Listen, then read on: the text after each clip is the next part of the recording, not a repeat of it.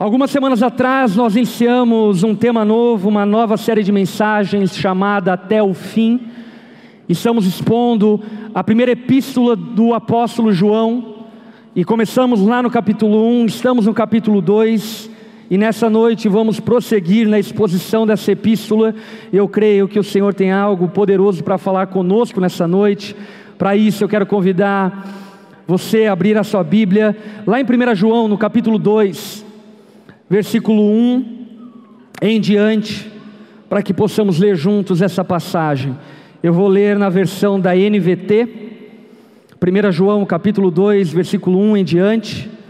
Para você que gosta de anotar a mensagem, que aliás é um bom conselho, anote para que você memorize, guarde no seu coração, exercite a tua memória e assim possa guardar a palavra de Deus no seu coração. O título dessa mensagem é ande como ele andou, ande como ele andou. E vamos expor e meditar no trecho de 1 João, capítulo 2, versículo 1 em diante. Vamos ler. Meus filhinhos, escrevo-lhes essas coisas para que vocês não pequem. Se contudo alguém pecar, temos um advogado que defende a nossa causa diante do Pai, Jesus Cristo, aquele que é justo. Ele mesmo é o sacrifício para o perdão de nossos pecados, e não apenas de nossos pecados, mas também dos pecados de todo o mundo. E sabemos que o conhecemos se obedecemos aos seus mandamentos. Se alguém diz, eu o conheço, mas não obedece aos seus mandamentos, é mentiroso, e a verdade não está nele. Mas quem obedece à palavra de Deus, mostra que o amor que vem dele está se aperfeiçoando em sua vida. Desse modo, sabemos que estamos nele. Quem afirma que permanece nele deve viver como ele viveu, ou como na versão NVI, deve andar como ele andou. Mais uma vez, vamos orar, baixa tua cabeça, fecha seus olhos. Senhor, obrigado por Sua palavra, obrigado pela revelação de quem Tu és através da Sua palavra. Nós honramos as Escrituras sagradas e reconhecemos, ó Pai, que ela é a revelação segura de quem Tu és. Jesus, exaltamos a Ti. Espírito Santo, necessitamos do Seu consolo. Pai, precisamos que o Senhor derrame Seu amor em nós.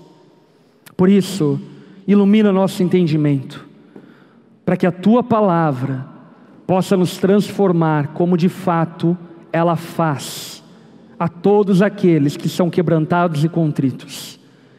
Por isso, Pai, quebranta-nos, quebra a dureza do nosso coração e leva-nos, ó Pai, a sermos um solo fértil para o plantio da Sua palavra, para que na estação certa possamos dar muito fruto para a Sua glória.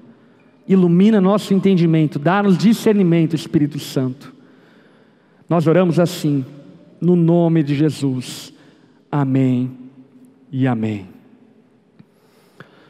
No versículo 1 desse capítulo 2 da epístola de João, ele fala algo que precisa chamar muito a nossa atenção. A epístola de João, ela não foi escrita com o intuito e com a finalidade de evangelizar, mas foi escrita com a finalidade de edificar a igreja que já havia sido evangelizada. Ela é escrita pelo mesmo apóstolo que escreve o Evangelho. E nessa epístola, ele quer fincar os pés dos cristãos na convicção da salvação e na segurança que temos em Jesus. João tem a intenção de levar a igreja a um nível maior de maturidade e relacionamento com Deus. Por isso que carinhosamente no versículo 1 ele diz: "Meus filhinhos".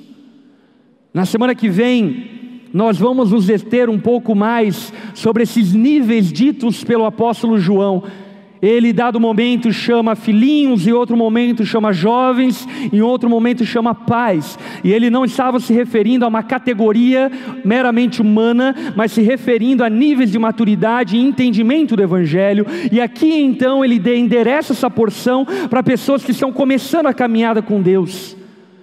E para essas pessoas que estão caminhando com o Senhor há pouco tempo, ele diz o seguinte: escrevo-lhes estas coisas para que vocês não pequem. Quais coisas João escreve? Ele está apontando para o capítulo 1, que nós já estudamos e expomos anteriormente. No capítulo 1, a mensagem que João prega e anuncia é a mensagem que ele mesmo disse ter recebido do próprio Cristo, que é a palavra da vida eterna. E o que João diz é que a mensagem que ele recebeu de Cristo é que Deus é luz e nele não há treva alguma. A mensagem que João está anunciando é a mensagem do Evangelho é a mensagem do Deus Santo que decidiu, em Sua graça, bondade e misericórdia, perdoar pecadores. E o que João está dizendo ao anunciar o Evangelho é que a intenção do Evangelho é que não pequemos.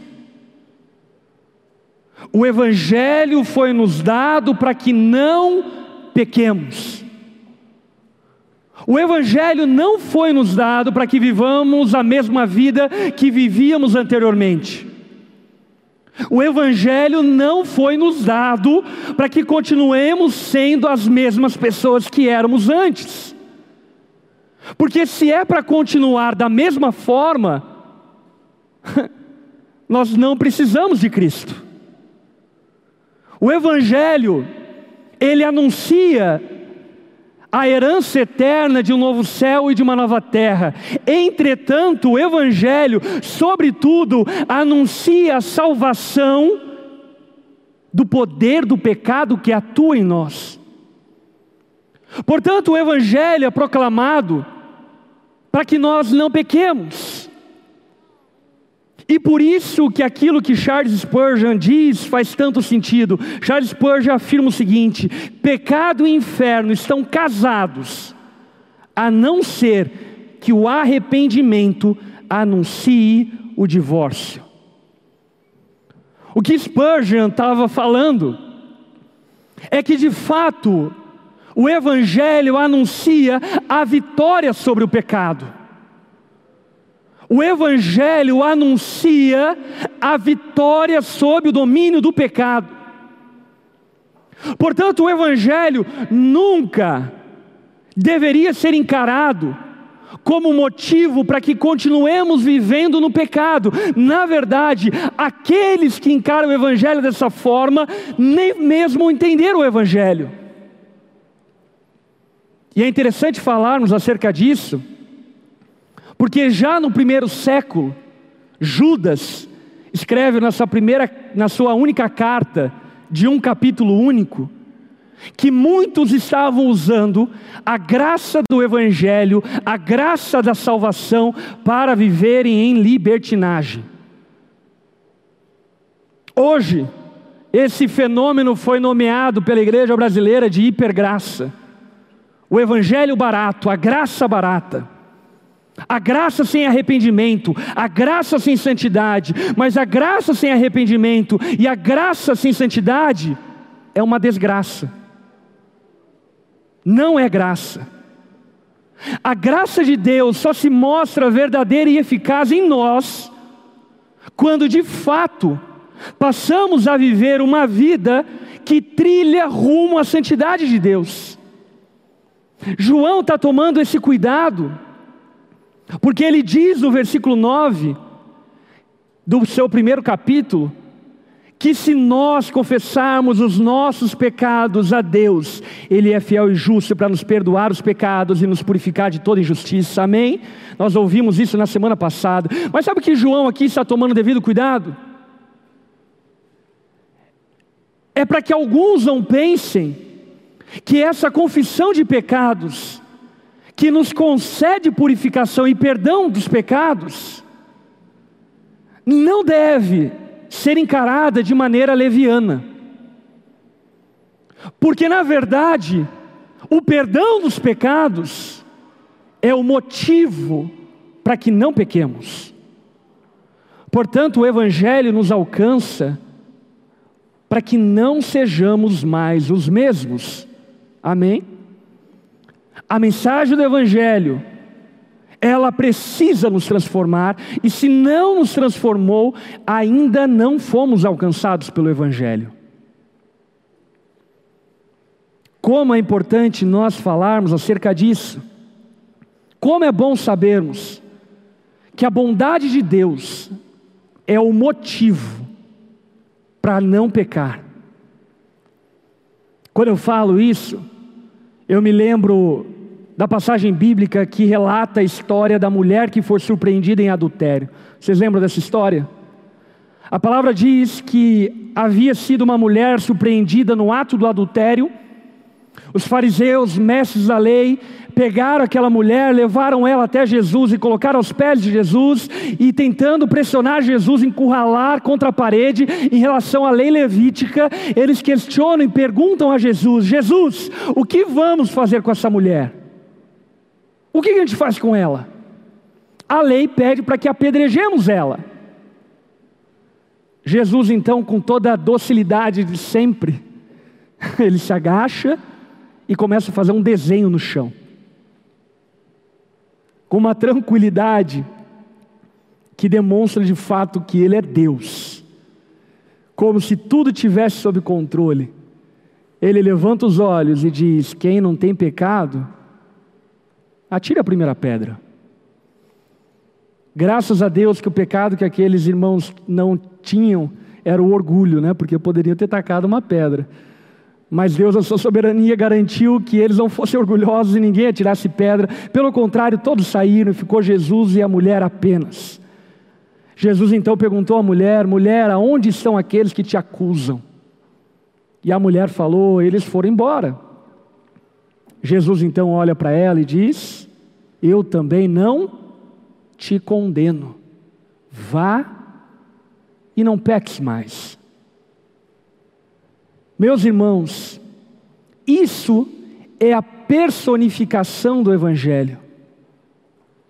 O Evangelho é o perdão para que não pequemos mais. O Evangelho é a graça para que vivamos uma vida sem pecados, para que vivamos uma vida em constante aperfeiçoamento, para que vivamos uma vida reta diante de Deus. Para que consertemos as nossas más atitudes e alinhemos a nossa vida com o Senhor.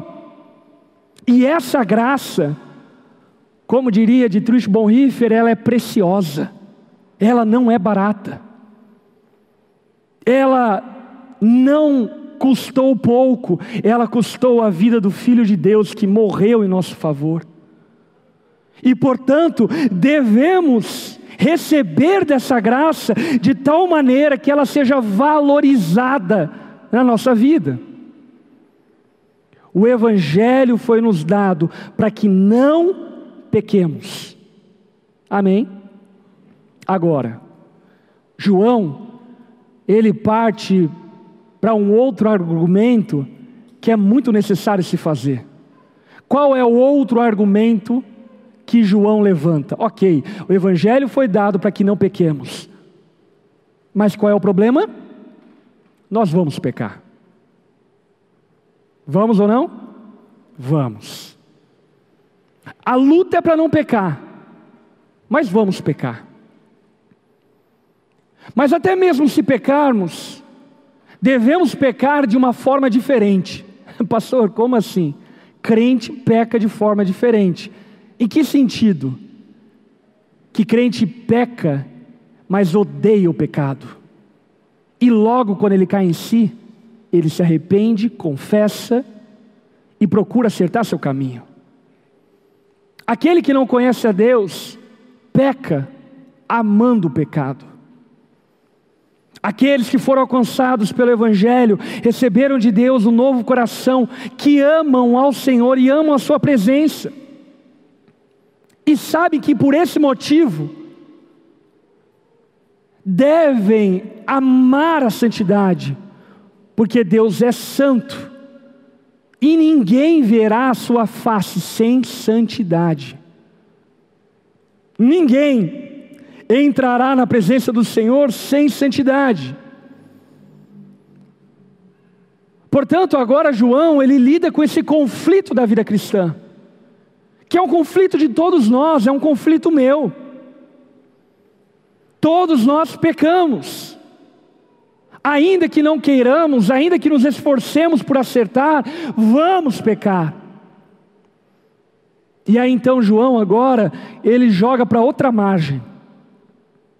E ele então diz: Se contudo alguém pecar, temos um advogado que defende a nossa causa diante do Pai.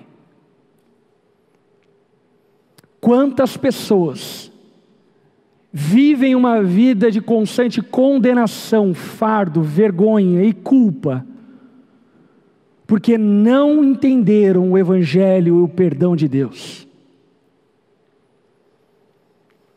Um dos grandes reformadores, o ícone da reforma, Martim Lutero, na sua biografia relata e retrata o quanto ele vivia culpado, aterrorizado e atemorizado pelo fato de saber que Deus era santo. E a história conta que Martim Lutero vivia cheio de culpa, ao ponto de diariamente se penitenciar mutilando o seu próprio corpo, trazendo condenação e culpa sobre si, vivendo uma vida condenada. Mas sabe de uma coisa? Essa atitude de Lutero era uma meia-verdade, não a verdade completa. A meia-verdade é essa: Deus é santo, nós somos pecadores e Deus não se relaciona com pecadores. A verdade completa é: Jesus morreu para salvar pecadores. Jesus morreu para santificar pecadores. Jesus morreu para que eu e você pudéssemos ter vida. Então Lutero, ainda no seminário, quando se deparou com os escritos de Paulo aos Romanos, a palavra de Deus foi iluminada nos seus olhos ao ponto que ele entendeu. Nós somos salvos pela graça por meio da fé. Somos justificados por meio da fé. Isso não é obra nossa, é obra de Deus. Quando Lutero entendeu isso, a vida dele foi transformada. A reforma protestante se deflagrou. Lutero perdeu esse peso, esse fardo que ele carregava e passou a viver a verdade do Evangelho de que não há mais condenação para aqueles que estão em Cristo Jesus. Não há mais condenação. Lutero ficou tão feliz que conheceu uma freira chamada Catarina Vambora. E viu a Catarina falou: Vambora, Catarina. Casou com a mulher e viveu uma vida conjugal por saber que ele não precisava mais se penitenciar e pagar alguma coisa para Deus, porque Deus já havia pago. João, então, aqui, ele está lidando com um dilema. De um lado, existem aqueles que dizem conhecer a Deus, que dizem ter recebido o Evangelho, mas não têm compromisso com a santidade, e para eles, João diz: Ei, vem para cá. O Evangelho foi dado para que vocês não pequem. Mas, por outro lado, ele está lidando com pessoas que também vivem uma vida culpada, condenada, envergonhando o Evangelho, desmerecendo a graça salvadora de Deus. E João, de igual forma, pega essa pessoa e coloca ela no centro e diz: Ei, peraí o sacrifício de Jesus é suficiente. Portanto, o que eu e você precisamos compreender que o lugar que o discípulo de Jesus deve estar não é na libertinagem de uma má interpretação da graça de Deus, mas também não é no legalismo de uma má interpretação do Evangelho de Deus. O lugar dos discípulos é em um lugar de compromisso com a santidade, mas uma firme confiança no Senhor. Aqueles que foram alcançados verdadeiramente pelo Evangelho, por exemplo, não podem ser aqueles que dizem, pastor, eu estou em pecado, por isso eu não vou participar da ceia. Se você está com o seu pecado, confesse e está perdoado, filho. Não, pastor, mas foi muito grave o que eu fiz. Será que foi mais grave ao ponto de Jesus não conseguir perdoar o seu pecado? Será que o sangue de Jesus foi insuficiente para você? Eu afirmo com toda convicção: o sangue de Jesus é suficiente para perdoar qualquer pecado. Portanto, devemos fugir dessa postura de autopiedade, legalista, que tem aparência de santidade, mas na verdade nega o Evangelho. Devemos viver uma vida com confiança no Senhor. Devemos viver uma vida em busca da santidade, mas sabendo que quando pecarmos, teremos um advogado que nos defende. E sabe quem é esse advogado? João fala qual é esse advogado. Esse advogado é Jesus Cristo. E é muito interessante João usar isso, porque quando ele fala Jesus, ele está apontando para a humanidade. E quando ele fala Cristo, ele está apontando para a divindade. E o que João está dizendo é: o teu advogado é homem como você. Em outras palavras, como você, ele foi tentado em todas as coisas, embora não tenha pecado, ele sabe o que é a condição humana. Ele passou fome, ele teve dificuldades, teve momentos que ele foi tentado, teve momentos em que ele quis fazer a sua vontade mas ele não pecou. E é esse advogado que nós temos diante do Pai. Em outras palavras, aquele que nos defende diante do Pai não é alguém insensível às nossas lutas. Não é alguém insensível à dor da rejeição, à dor do abandono, à dor da traição. Pelo contrário, é alguém que é sensível a todas essas dores, porque ele foi um homem de dores. Mas, meus irmãos, esse advogado, Jesus Cristo, ele tem uma característica que precisa chamar nossa atenção: ele é justo. Ele é justo. E aí o questionamento que se levanta é qual? Como pode um advogado ser justo e defender pecadores injustos?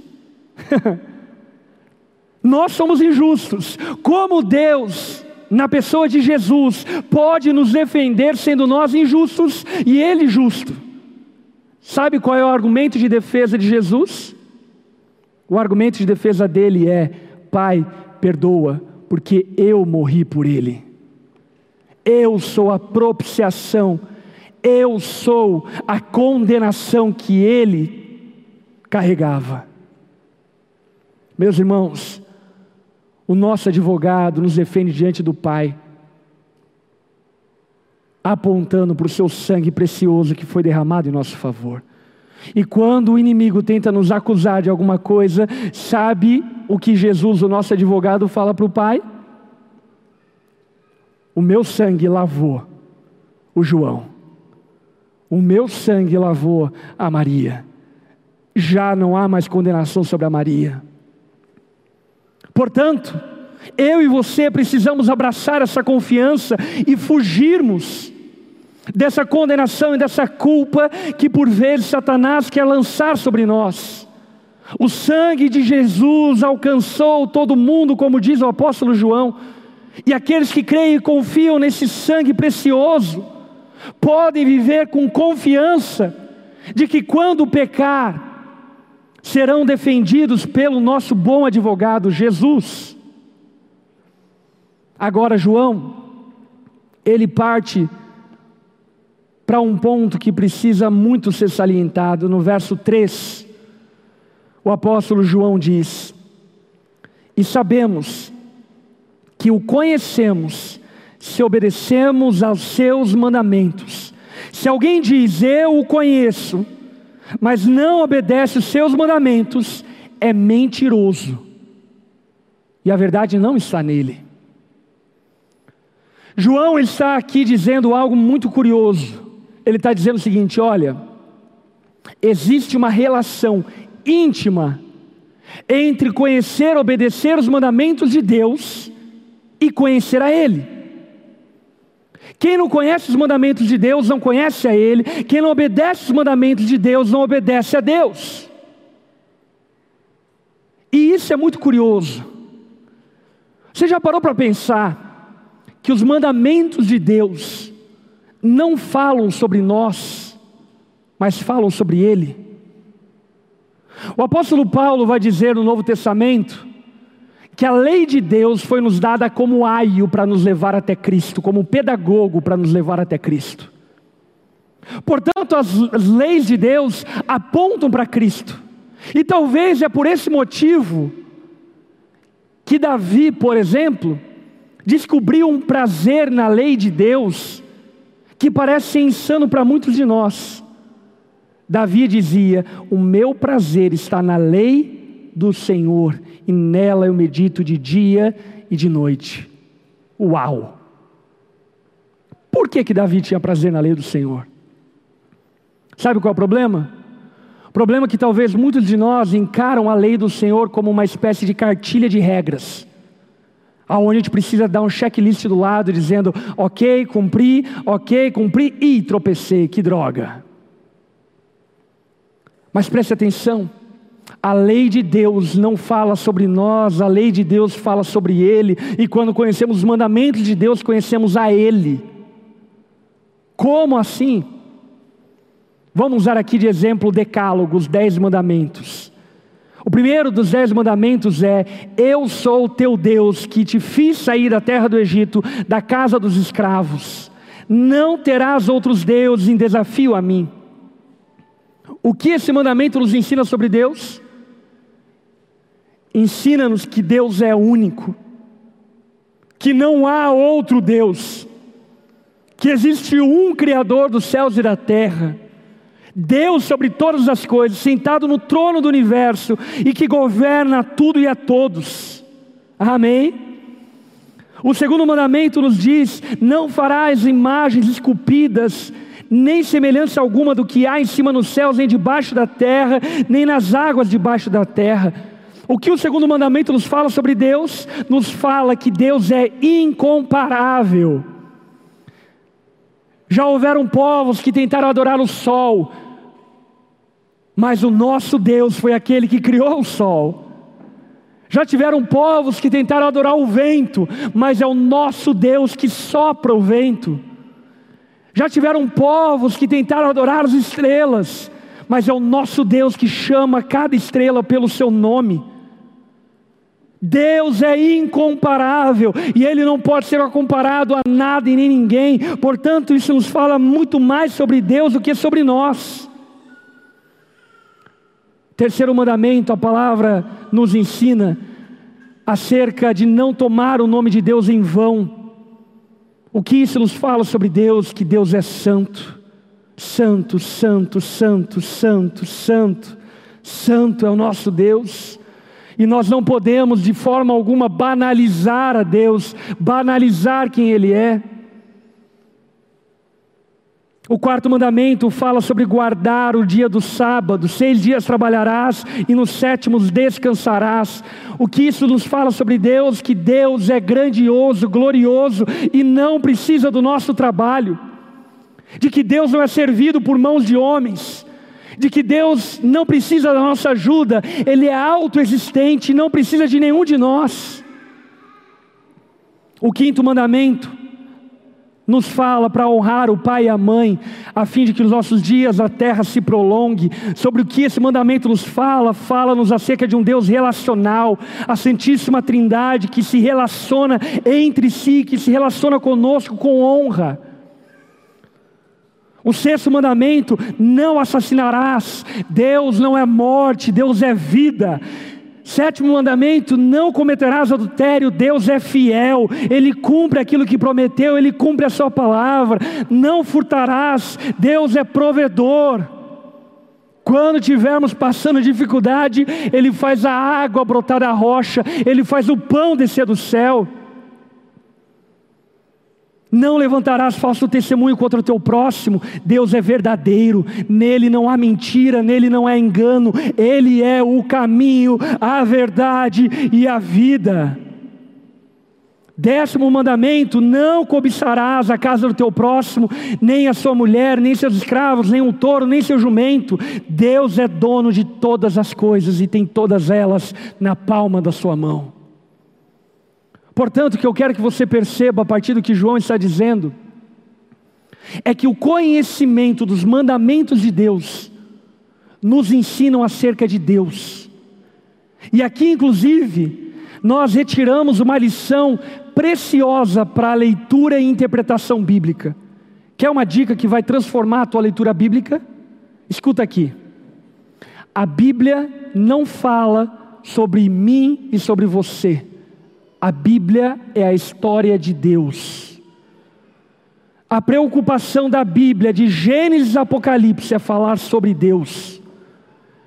E o grande equívoco que muitos de nós cometemos e por isso não conhecemos a Deus, é que ao ler, por exemplo, a história de José, queremos nos achar na história de José, mas nós não estamos na história de José, é Deus que está na história de José. Quando lemos a história de Davi, queremos nos achar na história de Davi, mas nós não somos Davi. A Bíblia nos revela quem Deus é. E quando conhecemos quem Deus é, passamos a saber quem nós somos. Porque eu e você estamos escondidos em Deus, viemos dele e voltaremos para ele. Portanto, a obediência aos mandamentos de Deus, a obediência à palavra de Deus, ela retrata e relata o nosso relacionamento íntimo com o Senhor. A Bíblia não conta a nossa história, ela conta a história de Deus. Meus irmãos, Jesus é o Adão de uma nova raça Jesus é o cordeiro que foi morto para cobrir a nudez de Adão e de Eva. Jesus é a arca que salva pecadores arrependidos. Jesus é o José reto e íntegro no Egito. Jesus é o Moisés que tira o povo da escravidão. Jesus é a água no deserto. Jesus é o pão que desceu do céu. Jesus é a tenda do encontro. Jesus é o rei escolhido. Jesus é o pequeno homem que derruba o gigante. Jesus Jesus é a sabedoria de Salomão, Jesus é o profeta que chama o povo ao arrependimento, Jesus é o templo, Jesus é o sumo sacerdote, Jesus é a oferta, Jesus é o santo dos santos, Jesus é sobre quem os salmos declaram, Jesus é o amado do livro de cantares. A Bíblia fala sobre Jesus. Em outras palavras, sabe o que João está falando? Se você não ama os mandamentos de Deus, você não ama Deus. Porque os mandamentos de Deus falam sobre Ele, falam sobre quem Ele é, falam sobre a Sua vontade, falam sobre a Sua santidade, sobre a Sua glória. Por isso que João diz: se alguém diz, eu o conheço, mas não obedece os seus mandamentos, é mentiroso, está mentindo. Se você diz conhecer a Deus, mas não tem compromisso com a vontade de Deus, você é um farsante, você é um mentiroso, e pior do que mentir para os outros, você está mentindo para si mesmo. Aqueles que amam a Deus, têm compromisso com a vontade de Deus, têm compromisso com quem Deus é. E isso vai nos levar então para o versículo 5, aonde aqui o apóstolo João nos diz algo que precisa chacoalhar a nossa vida nessa noite. Mas quem obedece à palavra de Deus mostra que o amor que vem dele está se aperfeiçoando em sua vida. Desse modo, sabemos que estamos nele. Quem afirma que permanece nele deve viver como ele viveu.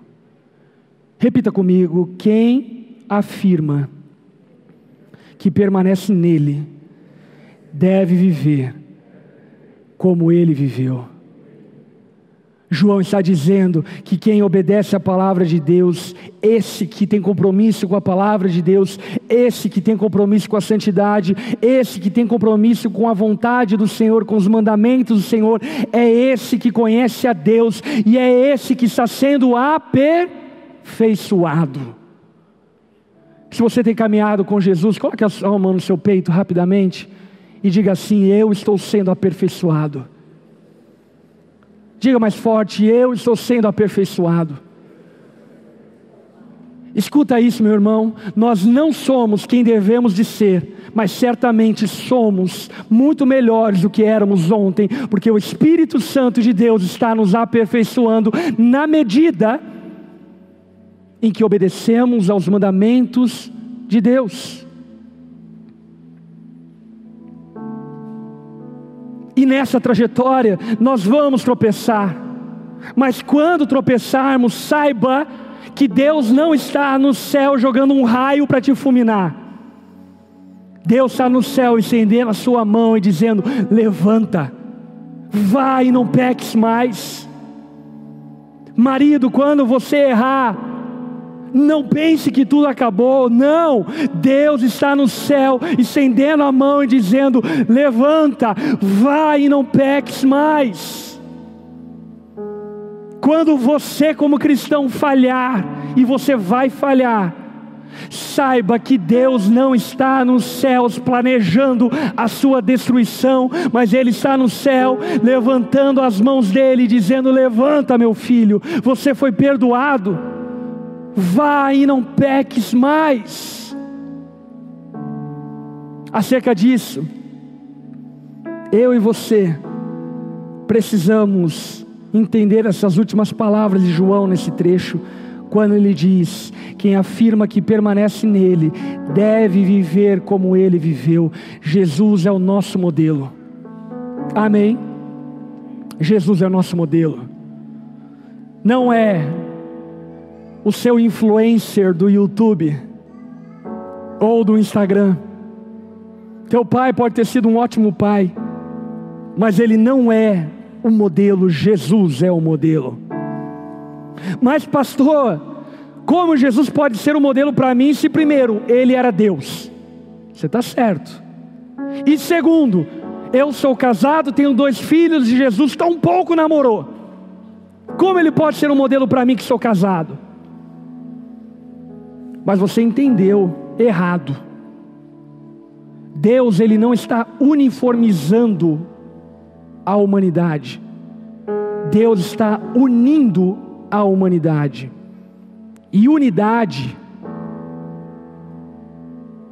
é igualdade na diversidade.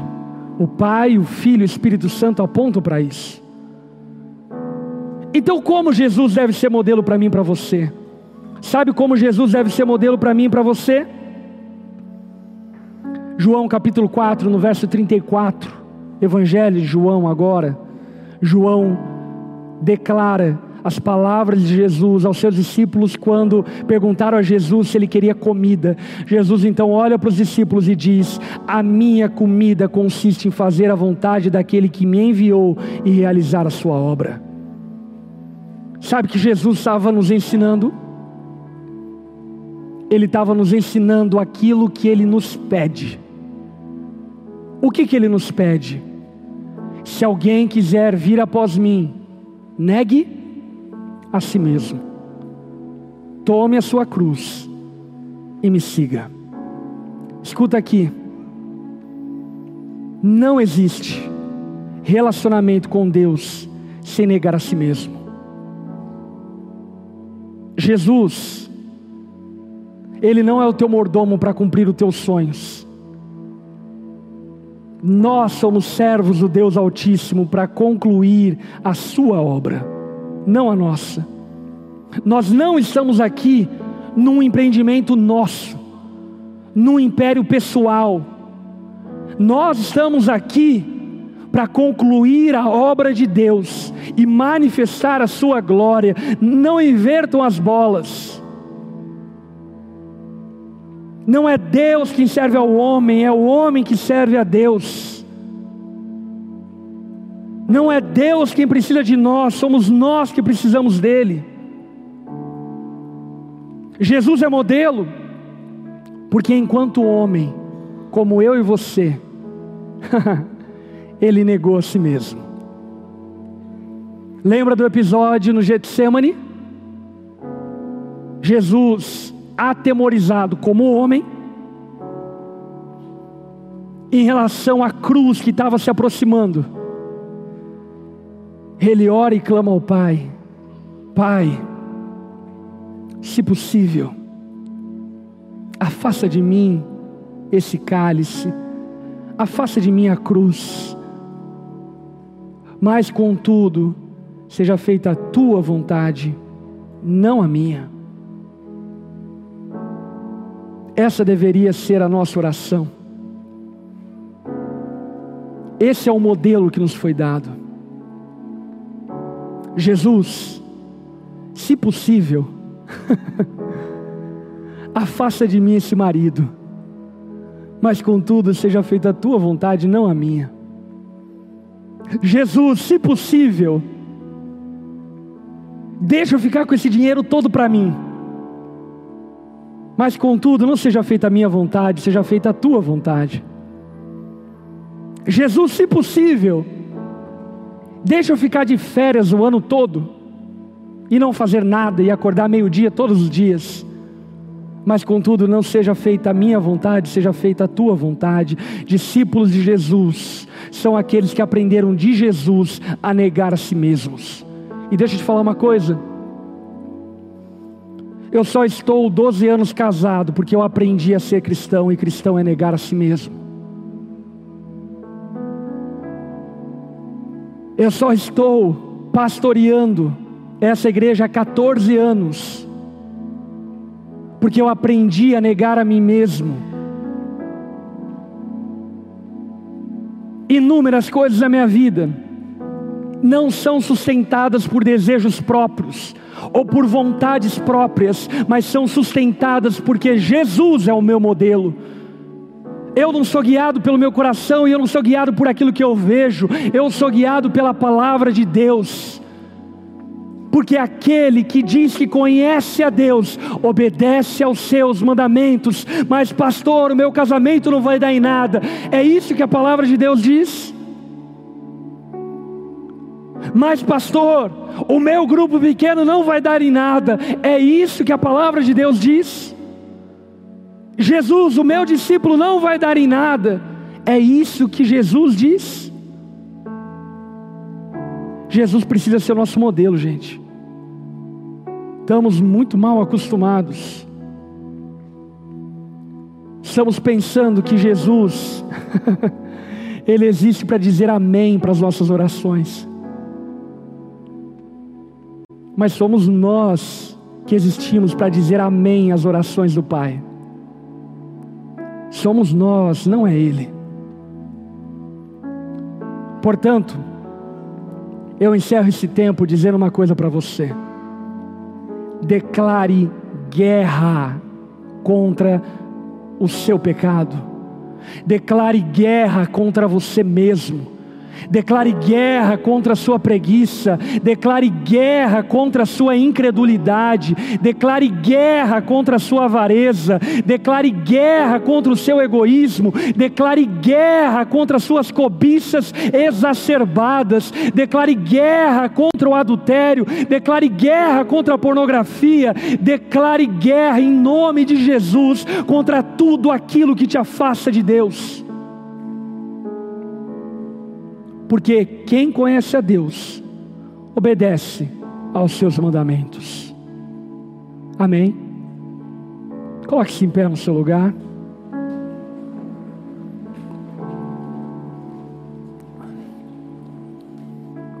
Feche seus olhos, baixe sua cabeça.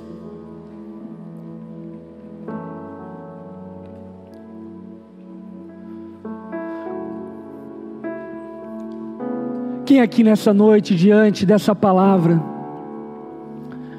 talvez já caminhando com Jesus ou não, mas percebeu a sua incoerência com o Evangelho, e percebeu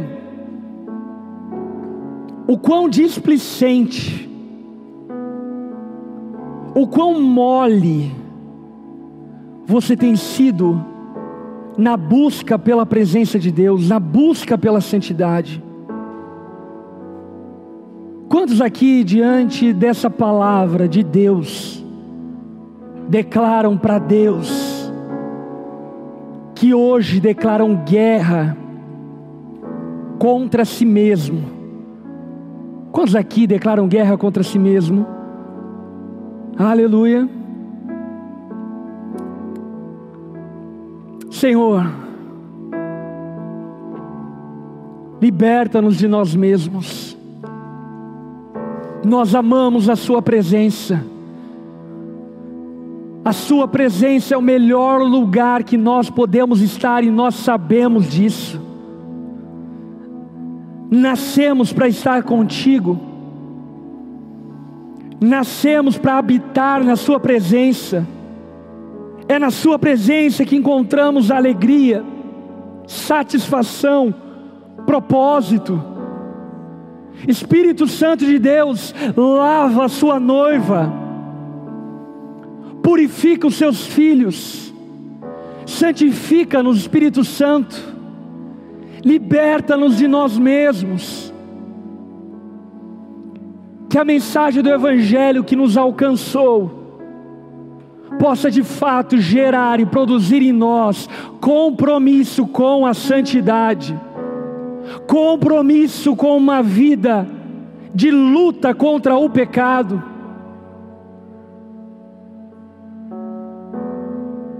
Eu oro a Ti, Jesus, que o Senhor nos ensine o mistério da graça que nos alcançou, e quando cairmos, Levanta-nos dos nossos pecados, levanta-nos dos nossos pecados, ó Pai, e não permita-nos ficarmos caídos no meio do caminho. Lava-nos, santifica-nos, para louvor da Sua glória, Jesus. Ainda de cabeça baixa, olhos fechados. Se diante de tudo aquilo que você ouviu essa noite, você percebe que não caminha com Deus, que tão pouco você conhece a Deus, mas dentro de você existe um desejo sincero e real de conhecer a Deus e de entender quem Ele é, um reconhecimento de incapacidade, insuficiência e necessidade de salvação, se essa é a tua realidade, e nessa noite, você quer se aproximar de Deus, você quer ter um relacionamento com o Senhor, você sente esse chamado no seu interior, te atraindo para perto dele, ainda que você não saiba como, nem quando, nem por onde, mas se você quer ter um relacionamento com Deus, no seu lugar de cabeça baixa, olhos fechados, eu quero convidar você a fazer uma oração declarando esse desejo. Diga assim a Jesus, diga assim a Ele: Senhor Jesus, eu reconheço que não tenho caminhado contigo, reconheço que eu sou pecador e que dependo do seu perdão e da sua graça. Jesus, nessa noite eu reconheço que tu és o Senhor e que não há outro Deus além de ti. Reconheço que tu és o único que pode me salvar. E por isso eu me entrego completamente a ti. Perdoa os meus pecados e faz tudo de novo na minha vida, Jesus. Em seu nome que eu oro, Jesus. Amém. Amém. Todos de cabeça baixa, olhos fechados ainda. Se você fez essa oração entregando sua vida a Jesus, levante uma das suas mãos no seu lugar. Eu quero ver você e nós vamos orar pela sua vida. Você que fez essa oração, levante suas mãos. Amém. Os nossos voluntários vão até você, vão entregar a você um livrinho para você ler com calma na sua casa e entender um pouco mais a respeito dessa decisão que você está tomando. Você que declarou fé em Jesus aí pelo YouTube, eu quero convidar você aqui no chat dizer: Eu entreguei a minha vida a Jesus e também nós te saudaremos, cumprimentaremos e colocaremos uma ficha para você preencher e nós de alguma forma podermos te atender a partir disso. Amém. Declare guerra contra o pecado. A bondade de Deus é o motivo para que não pequemos. No seu lugar, e nas suas mãos, como recebendo, vamos orar para encerrar esse tempo juntos. Jesus, obrigado por essa noite. Obrigado pelo privilégio de poder adorar, cultuar, ofertar na sua casa. Obrigado, Jesus, por podermos ser igreja. Louvamos a Ti pela Sua palavra, viva e eficaz Jesus, que nessa semana possamos viver de fato no centro do seu desejo e vontade, que não carreguemos culpas que o Senhor tirou de nós, mas que também não vivamos uma vida displicente e negligente com a santidade. Ensina-nos a vivermos no trilho do seu querer. Jesus, que a sua graça nos acompanhe por onde formos essa semana que o teu amor, Pai, esteja sobre nós em tudo que vamos fazer. E que o consolo do Espírito possa nos acompanhar e nos direcionar por onde formos.